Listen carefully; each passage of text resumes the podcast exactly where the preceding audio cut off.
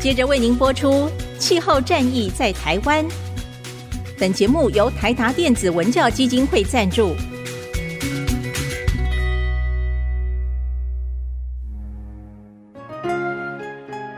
换装一颗 LED 灯，一年减碳七十公斤；喝咖啡使用环保杯，一年减碳四点零一公斤；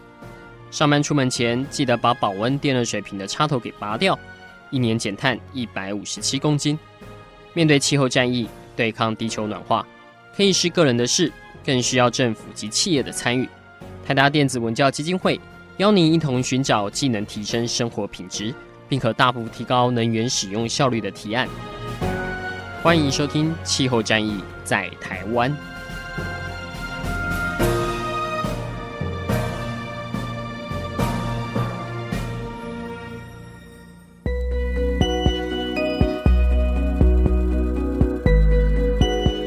欢迎收听《气候战役在台湾》，我是主持人台达电子文教基金会执行长张扬前阿甘。在最近大家看到新闻报道的相关的一个内容，我想跟气候最相关的，可能也让大家最触目惊心的，就是在夏威夷贸易岛所发生的这么大的一个野火。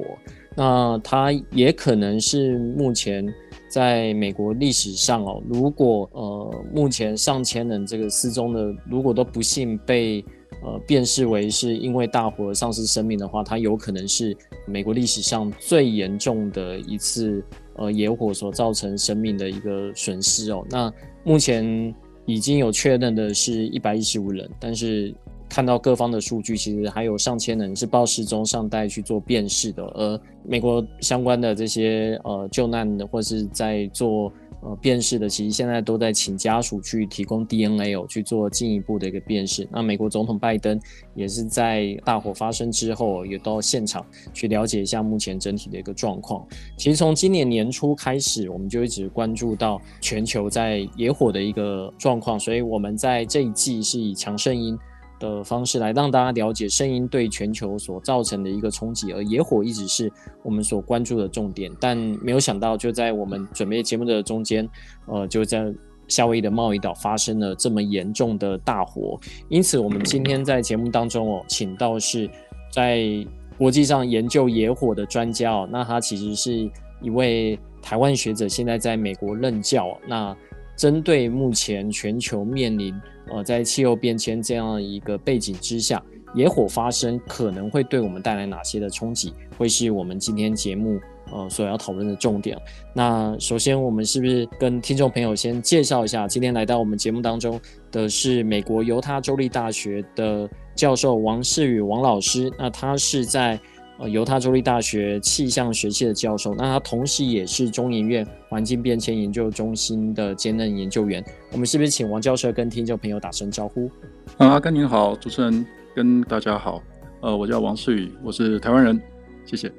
是，呃，老师能不能大概先跟我们介绍？因为我相信听众朋友应该从。网络上啊，各个不同的媒体啊，去理解到在茂宜岛发生的这个惨况哦，就是几乎是整个城市付之一炬。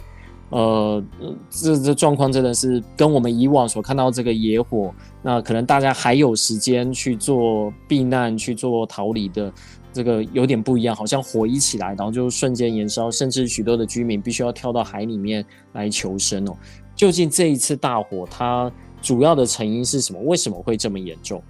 呃，是的，所有的大灾难呢，都是有很多的因素在同一个时间点发生的。那各项因素的生成时间不一样，有些比较长期，有些比较短期。那简单的来说，这一次的野火发生跟这个的灾情的惨重呢，可以归咎于以下几点。第一个是长期干旱，几年来的干旱让森林变得非常的呃 stress，就是容易燃烧。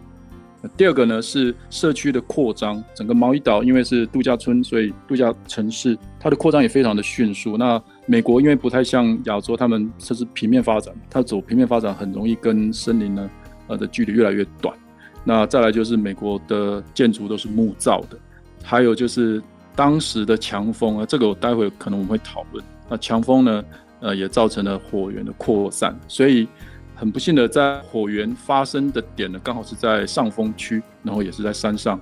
那它顺着风势呢，火变成扩散到一发不可收拾，会有这么样的惨大的灾情呢？我想在我们这讨论这一次野火的逃难事件来说，我们可以先回顾一下当时可能譬如说南亚的海啸，这个印度洋的海啸其实是反方向的，就是灾难就是这样发生。那度假区的游客通常他们对防灾跟逃难的，这是最后一个他们会想到的，因为度假区嘛。所以这个我觉得是在人为的因子上面，呃，造成的这一次这么惨重灾情的很大一个原因。啊，以上是我觉得人人为跟气象跟环境的原因总结在一起。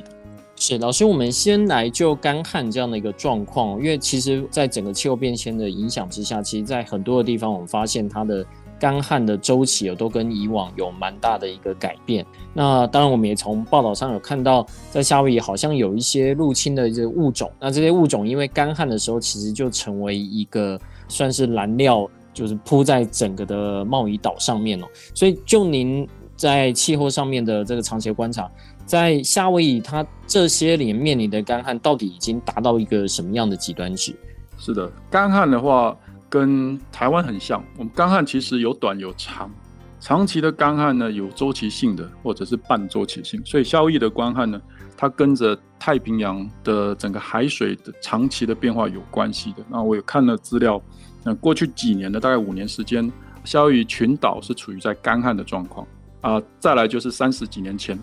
呃，它跟着太平洋的海水温度长期的变化，跟刚刚主持人有提到这个圣婴反圣婴的事件呢，是有相关性的。在气候暖化的环境下，干旱的强度会变得更严重，那这个就会有所谓的 compound 啊、叫做增长的效应。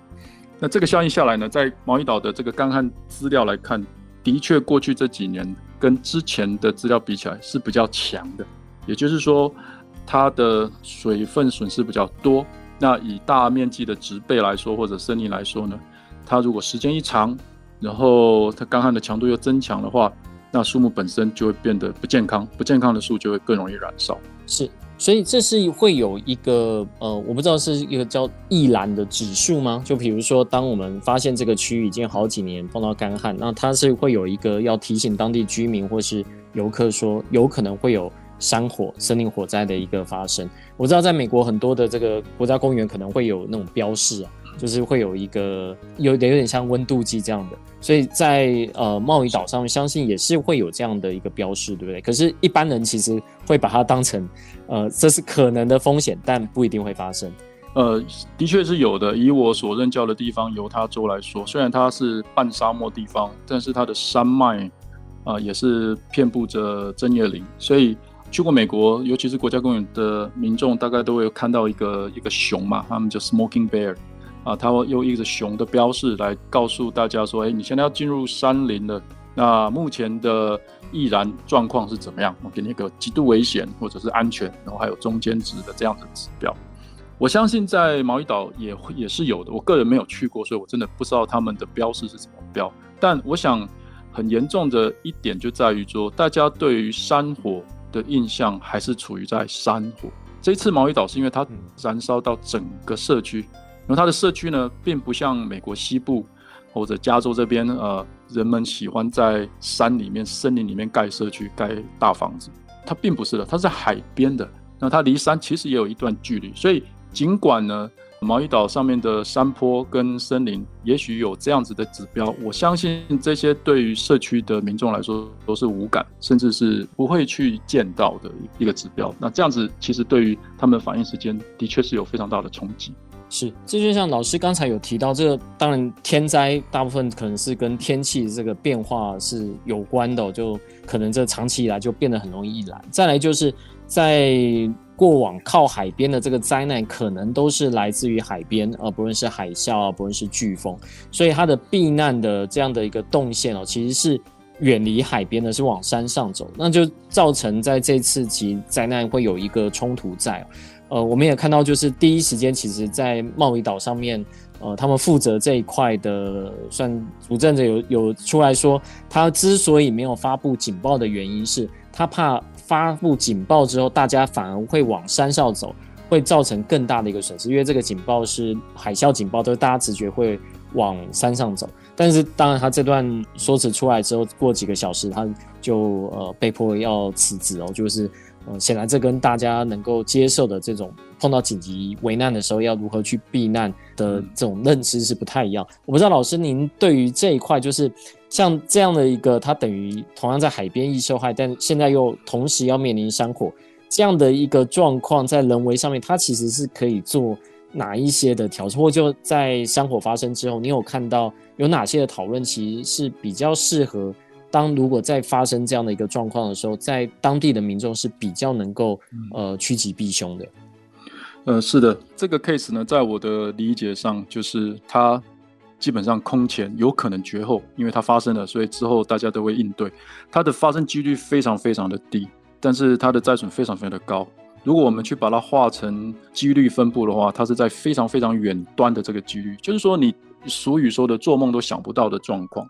所以既然它发生了，那我想世界各地呢，只要政府有心呢，他们会开始检视这个离着海边跟山同时很接近的地方，然后呢，它的季节风是从山上吹下来的，大家可以想象一下，譬如说台东、大武、成功一带的夏天会会发生的焚风现象，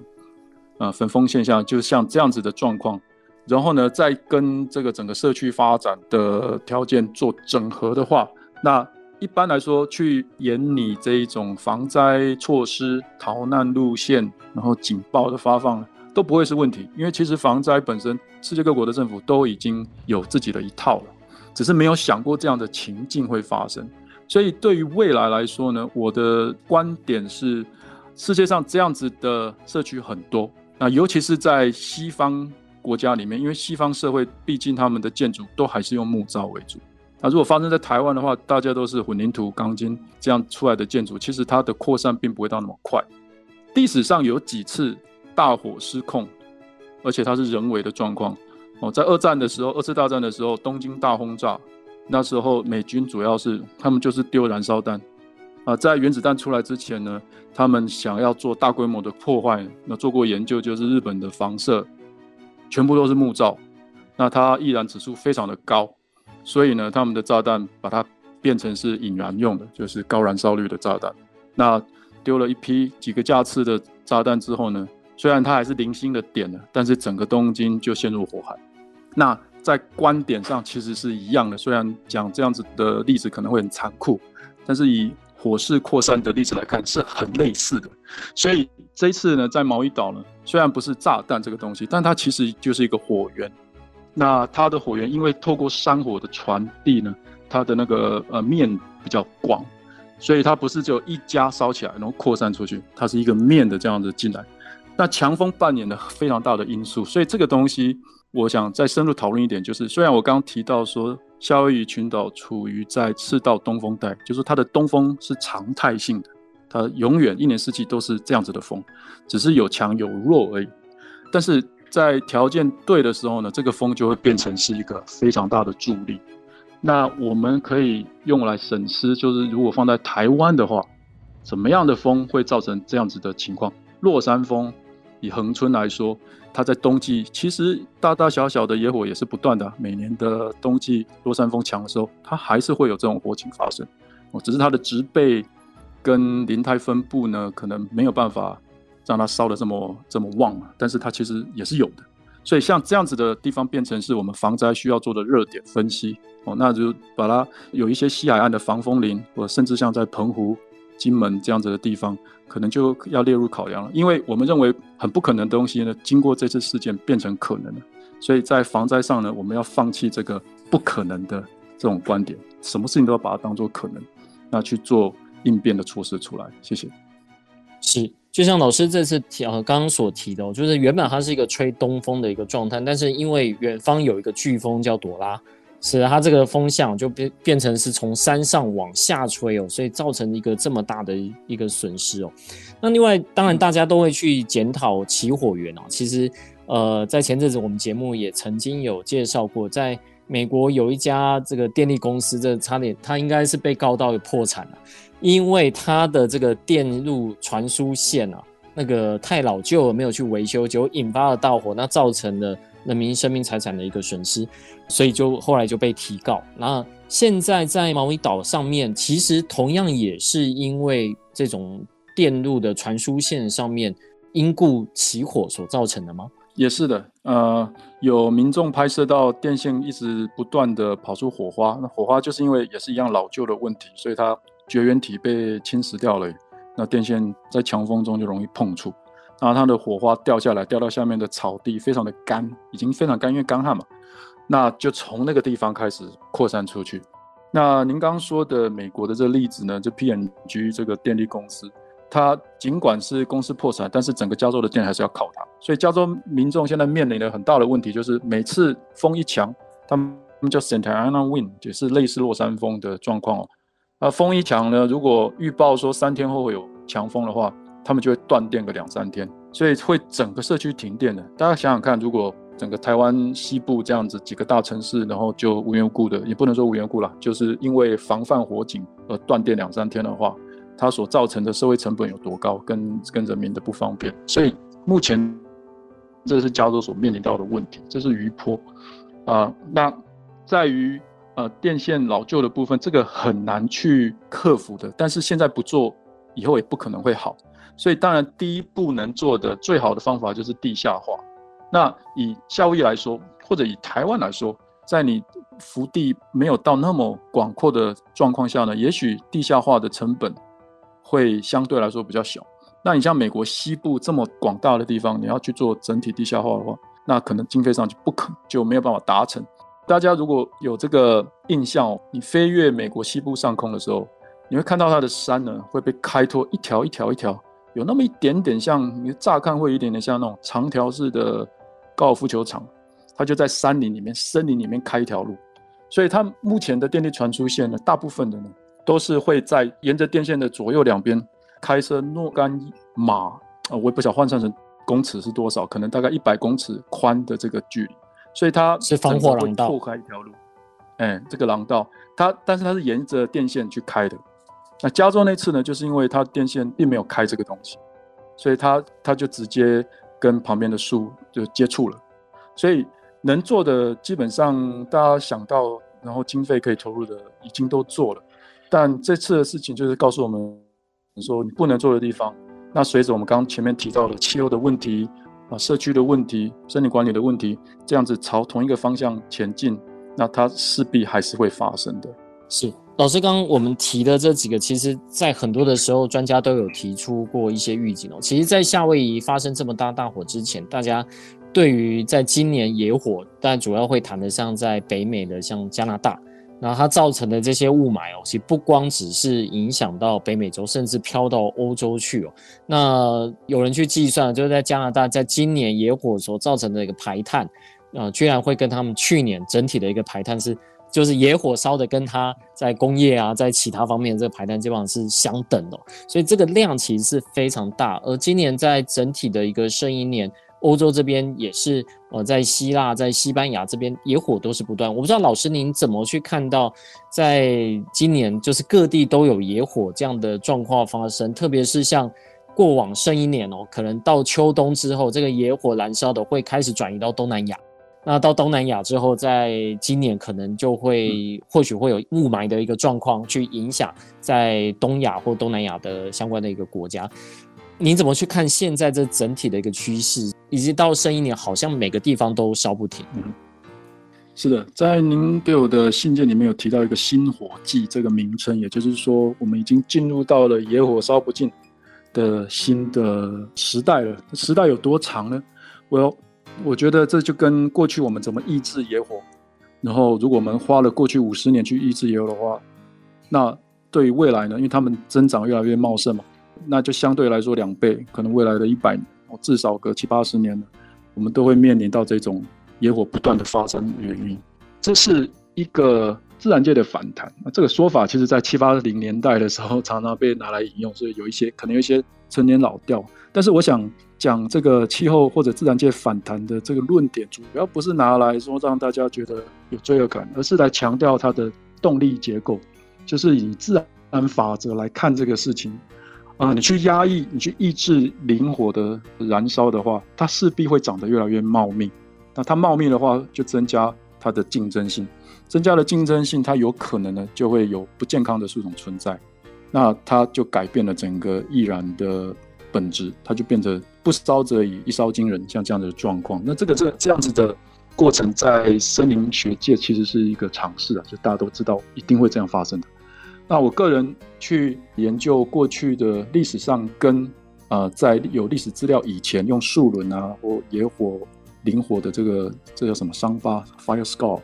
这种资料来看的话，其实在过去的森林燃烧都是非常频繁，而且几乎是有规律性的。那您刚刚说反圣婴年跟圣一年这个现象呢，它在不同的地方燃烧的频率不一样。以加州来说，就是在反圣一年它比较容易燃烧，也比较干。那以我们在热带亚洲这一块呢，就是圣一年的时候，那燃烧比较快，比较多。那其实它跟声音跟反声音的影响，就是媒介于干旱。因为当这种大规模的全球性的气候变化在发生的时候呢，某些地方就会进入到比较长期啊，或者是比较严重的干旱。那它直接就影响到这个森林的火灾，在没有人去干扰之前呢，那它一样有燃烧啊，所以其实人为纵火并不是最大的考量之一，但很不幸的就是我们人已经存在了，而且人类的活动只有越来越广，那它侵入到森林里面的边界的程度也越来越大，所以我们在起火源上面其实跟在自然在过去人为干涉之前的时代比起来呢，增加了非常多，那也就造就成发生林火的几率呢变得越来越高了，高到已经是。根据这个新林火季的定义呢，就是变成必然的状况哦，就好像有些地方冬天有雾，有些地方有雨季，哎，很不幸的，在有森林的地方呢，每年就会进入到这种火季。所以，呃，我希望这个有回答到您的问题。也就是说，我们现在野火这个变成已经是常态了，可以这么讲吗？还是它原本就是常态，只是过去我们用一些抑制的方法，但这个抑制的方法其实对大自然说并不是一个最好的调节的方式。呃，您问得很好。其实我想强调的就是，野火本身是已经是常态，的确没有错。但是它改变的东西，就是好像我们抑制了青少年的感情发展。好了，我们可能认为我们可能禁止自己的小孩呢去跟异性交往，但是你就知道，其实，在那个阶段里，没办法抑制掉什么会发生的，还是会发生，就很难啊。等到它发生的时候呢，通常状况都会比较严重。我用这个比较。诙谐性的例子的，只想强调我刚刚所提的那一点。所以，主持人您刚刚提的，原本它就是属于一个自然状况，没有错。那在未来呢？为什么会我们会说它是更是常态呢？那它在频率上跟强度上的改变呢？它等于是要把过去所没有发生的事情一次补回来。那这个东西，这样子的概念，其实可以运用到这个基本上气候暖化、人为气候暖化的概念哦，因为。在过去经过了这么长的时间呢，把这些 biomass 就是有机体呢储存到地里面变成石油，所以当时候很茂盛的、很温暖的地球的热量，经过这么长期的变化呢，都储存到了地下变成原油。那我们现在一次把它提炼出来，一次把它烧完，所以它我们等于在把这个热排出来嘛。我们用能量的概念来看这个事情，那未来的灵火季它所代表的就是。我们把这个过去的常态抑制后来的结果，让它现在呢更强大的释放出来。是我们之前在台湾，我们有访问过几个学者，那的确他们也提到这个周期性，而且提到台湾目前正在野火的周期上哦，就是我们其实有一阵子没有发生这种大规模的野火。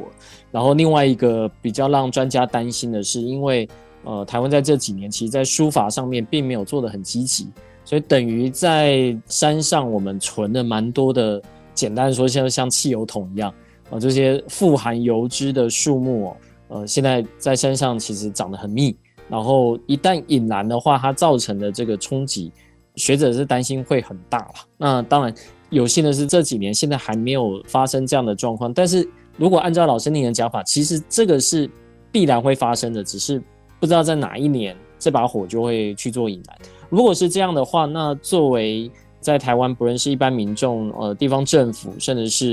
因为这个影响，这个有时候烧起来，它连那个呃空中航运啊这些都会影响它，当然还有人民的一个健康，它有可能会带来哪些的冲击？我们又能够做哪些事前的准备呢？呃，是的，这是一个非常广泛的问题。我认为首当其冲的第一个最重要要灌输的是正确的观念。就是说人民对森林火灾的观念。那我虽然没有真的去做调查了，但是在给过非常多的演讲跟交流之后的我的心得，个人观察就是，除非你是这方面专长，要不然的话，一般人对火是把它广泛化的。也就是说，今天森林高海拔、低海拔无所谓，就森林一烧，它对火的观念呢，是对可能隔壁建筑失火的观念是一样。那也就是说，我们需要急着去把它扑灭，那火呢是不好的。所以这个火是不好，然后我们也一定要去救的观念呢，如果把它变成是社会上面的论点的话，那很不幸的政府单位就常常会会顺应着这样子民意去做这样子的政策，所以每一场火都打，它的成本就会提高。那我个人最担忧的，在台湾的话呢，它会直接烧到社区的几率相对还是低的，但是它对打火弟兄们，对我们空勤朋友们的。生命安危的危害其实是比较高的。那在我最近的演讲里面，我发了很多在美国跟在欧洲呢，在打火行动中所发生出的意外事件。那感觉好像危言耸听，但我只想强调这个几率的问题。如果我们把灵火的维安事件想成几率的话，那它就好像是啊、呃，你每天都开在一条很危险的赛道上面一样，你出事的机会就会增加。所以火该不该打？这个事情呢，我相信可以从教育上去着手。当人民有比较正确的概念以后呢，他第一个他防火的观念会增强，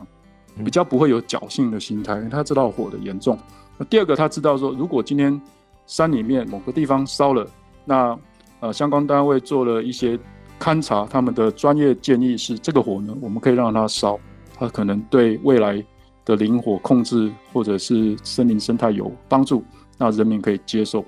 如果我们可以演变到那样子的阶段的话，那我觉得就是一个很好的开始。后面的东西要去制定新的政策啊，要去编列新的经费啊，这个东西会进行的比较顺利。我想举一个例子哦，这是我看到之后，我觉得心里非常有感触。在犹他，犹他在美国西部中间，它的南边是 New Mexico，纽西墨西哥州。那在美国的话，每年的夏天进入到春季之后，他们用人为纵火的方法去疏林，去把把森林弄得比较稀疏一点，这是作业上的常态啊。这个在美国 Forest Service 常常会做的事情。它有不同的方法，它防火道比较像是 fire control，就是已经烧起来了，然后你去在它边边烧一条防火道出来。他们所做的方法只是把一些他认为他认为把这边烧掉以后呢，至少让火比较不容易烧得这么广。也是防火道的概念啊，但是是比较预警的概念。总之，他们年年都会去做这个事情。那其实两年前我就发现，哎，怎么开经过犹他南边的时候，整个就一看就很明显就是山火，浓烟密布，然后火点四起这样子。后来听了广播，啊，知道原来是新墨西哥州的这个做这样疏林跟放火的行动呢，有点失控了，因为刚好刚好也处在比较干的状况，所以它烧进到了犹他来。然后我用这个我们 这个开玩笑讲台湾人的心态去看，哦，惨了，这下政府会被告翻。嗯，结果等等等等了一周，没人没有反应哎，就也就是说民众民众有这个尝试，就说哎，我们需要做这个事情，但是偶尔他会失控。嗯哼，那我们接受这个风险。哦，那这个当然再扯下去可能会扯得非常远，这就是一个算是一种啊、呃、人民的知识提升跟这个民主的素养了。也就是说，我们了解到某个政策需要执行，我们同时也要接受到它的风险。那目的就是为了让人民更安全嘛。所以在那次的事情呢，让我有一个蛮大的醒思，就是觉得，哎，我拿这个事情来看台湾。如果今天我们来说啊，屏东县好了啊，他想要疏林，他不想要落山风造成大规模的林火，他开始去疏林，那可能在过程中不小心烧起来了。那这个事情如果又不小心烧到私人的田地的话，那它会演变成怎么样的状况？在台湾这个事情会不会渲染大波？会不会有有呃政治上的的一些扰动？哦，这个我我相信，其实大家心里心中可以做自觉。我只是想把这个例子抛出来，呃，跟大家讨论一下。谢谢。是，其实的确我们在台湾，我我自己是没有意识过，政府其实有针对我们现在针对山火有这种呃，这个算是计划性的去让一些。就是做火灾的这个控制，我印象中好像是没有。老师，你这边有听说过吗？我了解其实是有的，但他不会用比较激烈的用烧的方法，那可能是用是去去开垦。比如说灵火道这些，我我自己所接触到的是有的。林务局其实非常积极的在，也在希望可以把可能的灾害风险降到最低，所以他们也会去辟灵火巷道，可能会做疏法的状况。那尤其是在历史资料中会勾画出来的一些热点区啊，就比较容易烧的地方啊，我相信他们有在做这样子的事情。只是又回到您刚刚所问的，就是在台湾这个几十年的不鼓励开垦伐木的状况下呢？那当然，我们的森林的健康状况，那对于林火的发生的冲击是什么？我认为这个是一个正循环，也就是它的确还是会造成它燃料堆积，然后扩散几率增加啊，诸如此类的东西。所以我相信以台湾来说呢，并不是一个独一无二的状况，它跟世界上任何地方的趋势都是一样的。所以这次夏威夷的事件，我们后来写了这个跟刘刘文玉老师写的这个给台湾的省思呢，主要就是在于说。哎，这次不是这种大面积陆块的，也不是一个我们不熟悉的地方，这是跟我们一样处于在亚热带、处于在海洋中间的岛屿，然后居然可以发生这么呃悲惨的事情，所以我们应该停顿一下来回头审视，呃，这些原本我们认为不可能会发生的事情，是不是有一天会成为可能？以台湾来说的话，我认为您刚刚所形容的状况都存在，只是呢，我们一方面在很严禁的呃宣导不可以引火。但是这个东西你很难去把几率降到零的，对不对？这个像呃两年前的玉山事件，这事情我们可以说它绝对不会发生吗？当然我们可以说有没有人会想要去去纵火，但是不小心的事情它就是还是会存在的。要不然它其实光靠摩擦，如果在很干的状况下，光靠摩擦或者是大气中的静电本身也可以引燃。它如果干到一个程度，那其实就是。灾难等着发生的这种状况，所以政府要怎么样去抑制这个现象呢？我觉得要从非常多层面来着手，啊，包含了刚刚所提到的教育问题。是，那最后我们还是回到贸易岛。我知道老师您看了这过去的十几天呢、在贸易岛发生的这些状况，就呃，他们整个在紧急的动员，或者是现在开始在做灾后的复原的工作，你有没有觉得哪一些是？在台湾，我们未来也许是可以做学习的。那这个不光是说是对政府，也呃，也许是对民间 NGO 或者是像对企业来说，都是有可能在未来。假设我们也发生类似这样，这过去说可能比较不可能啊，但现在已经有这样的一个例子发生之后，哪些是我们这边或许可以在这里面学到教训的？我认为唯一的一个需要学习的点，就是刚刚我不断的强调。我们要去审慎的思考这个危机，我们要怎么把危机跟风险两个字量化，然后一旦把它量化以后，我们会知道它不是不可能啊，当然它的权重有差。那这样子的话，我相信整个台湾的不管是政府也好，人民也好，我们都是解决问题的专家，而且台湾人动员起来要解决问题，其实是很快。再加上如果我们去看历史上的各式各样的环境危害。台湾其实胜于夏威夷好几倍，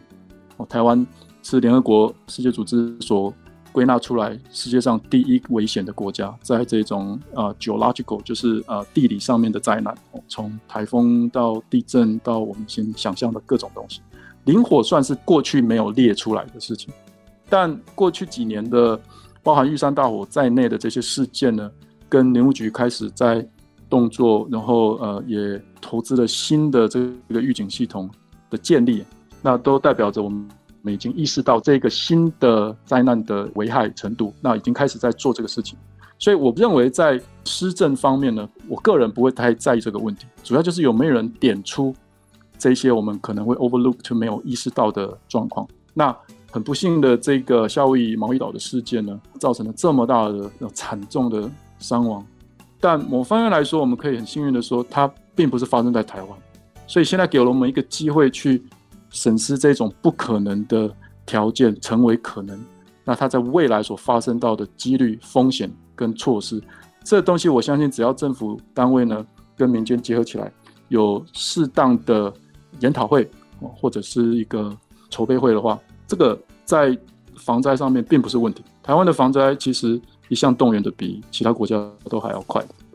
OK，好，谢谢老师今天岳阳接受我们呃用 Google Meet 的会议软体来做连线哦。那在这中间可能会有一些断讯的方法，当然我们其实已经尽力把它做一个简介，也请听众朋友见谅。那老师其实很忙碌，我就经常在全世界不论是在做研究或发表演讲哦。那我不知道老师您最后有没有什么想要再跟听众朋友来说一声，就我们未来啊该如何去看待呃气候变迁所带来的这些冲击？我们是不是都要做好最坏的一个打算？